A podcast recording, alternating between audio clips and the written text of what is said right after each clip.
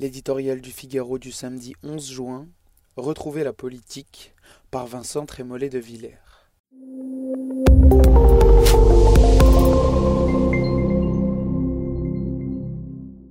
Au lendemain de l'annonce du gouvernement Borne, quelques mots de Kylian Mbappé avaient suffi à effacer médiatiquement le nom des nouveaux ministres. La rumeur Zidane au PSG occupe aujourd'hui plus d'esprit que le premier tour des élections législatives. Panem et Circenses.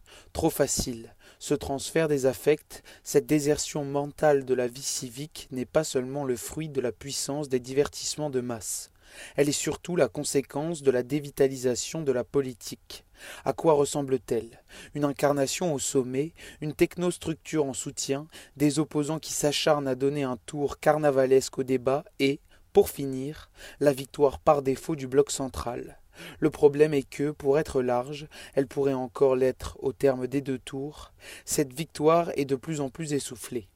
Comme si l'élan, la vigueur, l'enthousiasme qui accompagnent habituellement les succès électoraux laissaient place à une forme d'embarras teinté de mélancolie.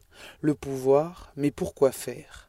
Cette interrogation qui semble habiter le chef de l'État depuis le soir du 24 avril s'exprime à l'échelle nationale en sept variantes. La politique, oui, mais à quoi sert-elle?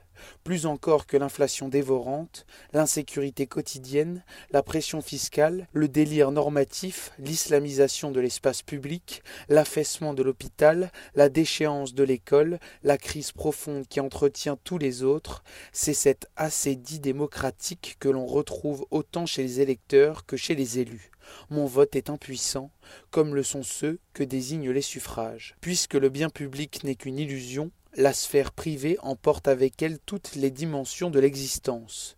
On ne répondra pas à cette grande démission par des discours grandiloquents, des conventions citoyennes, des assises de l'inclusion, mais par des preuves édifiantes de la performance publique. La grande refondation à venir est celle de la politique. Elle exige un réarmement culturel et moral, des candidats à la hauteur, mais aussi des citoyens responsables, dont le premier des devoirs est de se rendre dimanche au bureau de vote. Thank you.